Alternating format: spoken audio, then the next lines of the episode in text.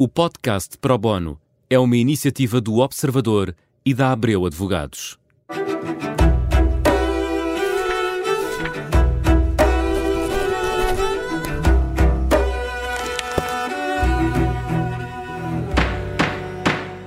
Começa agora mais um Pro Bono, hoje à boleia da decisão do Tribunal Judicial de Lisboa, que reconheceu a existência de um contrato de trabalho sem termo a um estafeta que trabalha numa plataforma de entregas, a Uber Eats.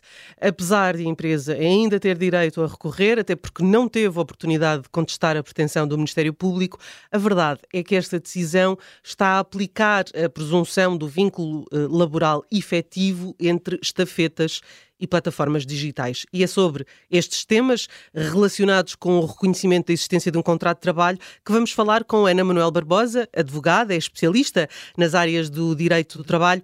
Boa tarde, Ana, obrigada por ter aceitado o nosso convite. Deixe-me eh, começar pelo princípio, que é sempre a melhor forma. Quais são os indícios necessários para a qualificação do contrato como sendo de trabalho?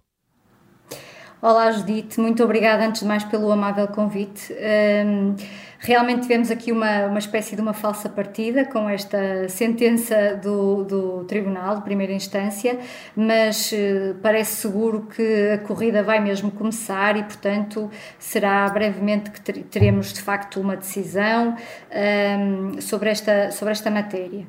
Um, os indícios que, que, são necessários para a qualificação do, do contrato de trabalho uh, são seis uh, hoje em dia e, e, especificamente para as plataformas digitais, porque existe uma outra regra para os contratos de prestação de serviços em geral, uh, mas enfim, foquemos-nos aqui na, nas plataformas digitais e, como dizia, são seis. A retribuição, se é fixa num valor, numa quantia única e fixa mensalmente, ou o que seja, ou com uma certa regularidade, ou se são fixos os seus limites mínimos e máximos. Uh, se a plataforma exerce o poder de direção uh, e determina regras específicas, como a apresentação do prestador, a conduta do prestador uh, e a forma até como mais ou menos concretizada como deve prestar o serviço, um, se exerce o poder de controlo e supervisão da prestação em tempo real, se verifica a qualidade dos, dos meios eletrónicos, etc. Um, e se existe uma restrição à autonomia do prestador, especialmente no que toca à organização e à escolha do seu horário, à escolha dos períodos de ausência, se existe ou não proibição de recusa uh, ou limitações para a aceitação de tarefas, uh, quanto à escolha dos, das pessoas que o possam substituir uh, na sua ausência, seja ela por que motivo for, se existe aqui uma, uma restrição quanto à escolha dos clientes e se tudo isto pode ser sancionado com a aplicação de sanções disciplinares ou de algum tipo de sanções, a lei não, não especifica. Uh, por outro lado, uh, também se existe aqui um poder de, uh, laboral de desativação da conta do prestador por parte da plataforma e, por último, se os equipamentos pertencem à plataforma ou se existir um, controlo, um contrato de, de, de locação entre a plataforma e o, e o prestador. Ao que parece, neste caso concreto, o Tribunal deu como provados cinco destes indícios. Um, claro está que a lei prevê que a possibilidade destes indícios serem ilididos por parte da entidade uh, beneficiária da atividade Uh, e, portanto, neste caso, ao que parece, e com a reserva de não conhecermos uh, de facto por dentro os contornos concretos do, do processo, um, o empregador não teve essa oportunidade e, portanto, uhum. uh, tudo indica que vai, vai ter que, que se repetir, uh, dado o vício, vai ter que ser repetida uh, todo o processado. Um, por outro lado, dava aqui só uma nota que seria interessante perceber, neste caso, até, uh, nem que seja a título de orientação, como é que o Tribunal decidiu quanto às matérias que, uh, em consequência de uma declaração do contrato de trabalho como tal, uh, passam a ser aplicadas no âmbito ao prestador, que agora passa a trabalhador. Uhum.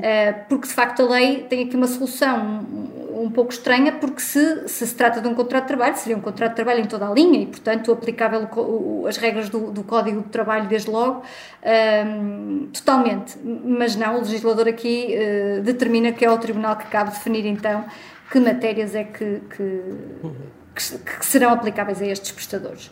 Agora trabalhadores. Vamos então eh, eh, tentar perceber um, ehm, como é que é possível reconhecer eh, a existência do contrato de trabalho e, e, e, se, se, é irrelevante uh, da vontade das partes, uh, ou seja, se esse, se esse contrato de trabalho existe independentemente da vontade não só da plataforma, mas também do prestador. Bom, eh, eu, eu, eu, começaria por dizer que o contrato de trabalho existirá, pelo menos independentemente da vontade do trabalhador ou do prestador, porque de facto esta ação está estruturada, portanto, é uma ação uh, especial que foi introduzida em 2013 e que está uh, estruturada uh, sem intervenção, pelo menos como parte principal, do trabalhador. E, portanto claramente parece que o legislador quis aqui afastar a intervenção do, do, trabalhador a título principal ou a desnecessidade da sua vontade sequer, porque mesmo que o trabalhador apareça como testemunha, uh, o facto dele dizer eventualmente que não quer ser uh, integrado como, como trabalhador parece ser irrelevante face a todo o, o, o, restante contexto em que o processo se desenrola. Hum. Mas é, é, é, lado... é, é possível que neste caso o prestador passa trabalhador possa não querer ter o contrato de trabalho, ou seja, manter a sua prestação de serviços como está e ser obrigado a isso? Manter a prestação de serviços como está, se o Tribunal assim decidir, ou o contrário, se o Tribunal decidir que há um contrato de trabalho, a sentença vai se impor a ambas as partes. Uh, claro que isto suscita, e, e percebo a perplexidade, isto suscita algumas questões, nomeadamente ao nível constitucional, uh, sobre, por exemplo, o princípio da, da, da, liberdade de escolha do género de trabalho.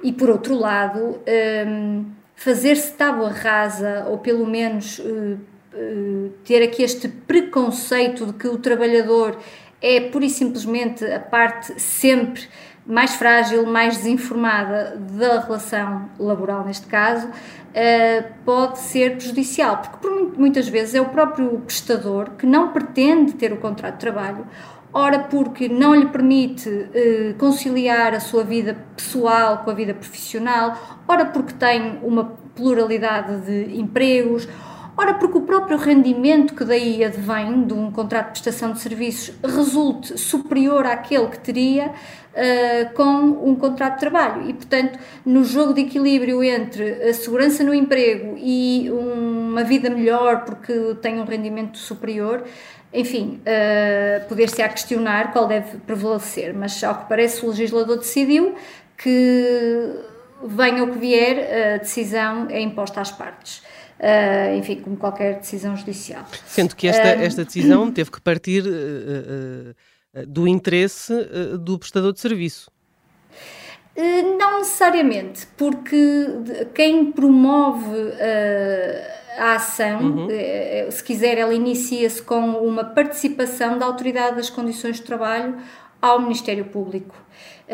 E, portanto, poderá fazê-lo independentemente sequer de ouvir o trabalhador, como inclusivamente eh, tem vindo a público, tem vindo a público notícias e, e enfim, no nosso dia a dia eh, da minha atividade, eh, percebemos isso. Portanto, a, a ACT tem vindo a iniciar ações.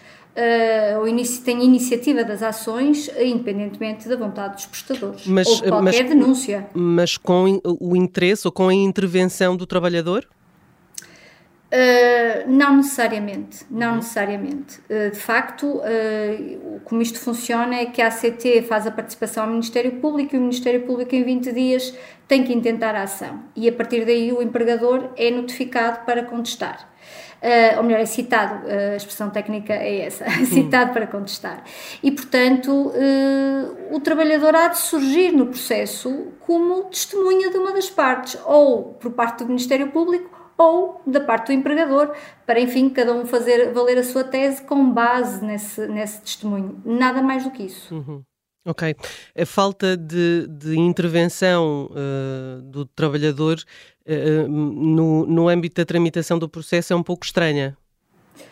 Sim, enfim, aqui a estrutura desta, desta ação uh, de reconhecimento da existência de um contrato de trabalho teve um objetivo uh, que ela própria o declara, que é constituir um mecanismo de combate à utilização indevida do controle da prestação de serviços em relações de trabalho por conta de outrem, não é? Vulgarmente designado de trabalho por conta de outrem. E, portanto, consiste essencialmente nesse poder de controle que é exercido pela Autoridade para as Condições de Trabalho, que faz estas participações ao Ministério Público e que subsequentemente intenta a ação. E é obrigado a intentar a ação.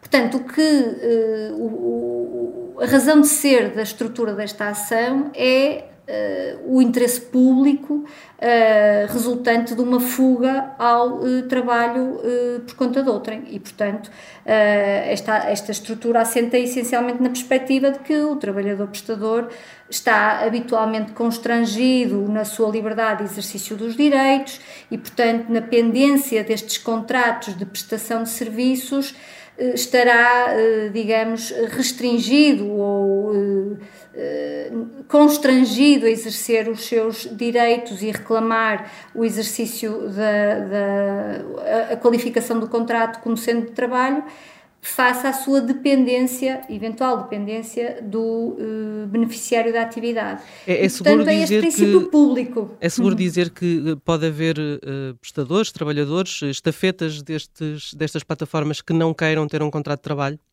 É seguro dizer. É seguro dizer. Uh, naturalmente que é tão seguro dizer isto como é tão seguro dizer o contrário, porque uhum. uh, se abordarmos várias pessoas. Uh, aliás, já me aconteceu na própria, por curiosidade profissional, questionar os próprios motoristas, por exemplo, do, do, dos, dos Ubers, Uh, e eles próprios dizem que não, que não querem, que ganham muito menos, uh, que têm algum controle sobre a sua vida porque escolhem o momento em que se ligam, que desligam. Uhum. É verdade que há algumas limitações em termos de conformação da prestação. Uh, e, nomeadamente, isso, de direitos na doença. Certo, mas essas questões podem ser de na mesma obtidas por via de outros mecanismos, como por exemplo uma fiscalização sobre a obrigação destes prestadores de se inscreverem na Segurança Social como trabalhadores independentes, uhum. de terem um seguro de acidentes de trabalho. Portanto, diria que é, é louvável, por um lado, esta pretensão do legislador, eh, mas porventura eh, não será a melhor solução, porque muitas das vezes eh, o prestador é que não quer a conversão do contrato. Uhum. uhum. Claro, o, contrato também, o contrário também acontece, mas uhum. não podemos dizer que uma coisa ou outra seja a regra. Uhum. Chegamos ao fim do nosso tempo, que é sempre curto. Uh, Ana Manuela Barbosa, muito obrigada pela participação e pelas explicações que nos deu, uh, neste caso do estafeta da Uber Eats, que pode fazer uh, jurisprudência daqui para a frente. Temos de aguardar pela decisão do recurso. Mais uma vez, muito obrigada pela participação.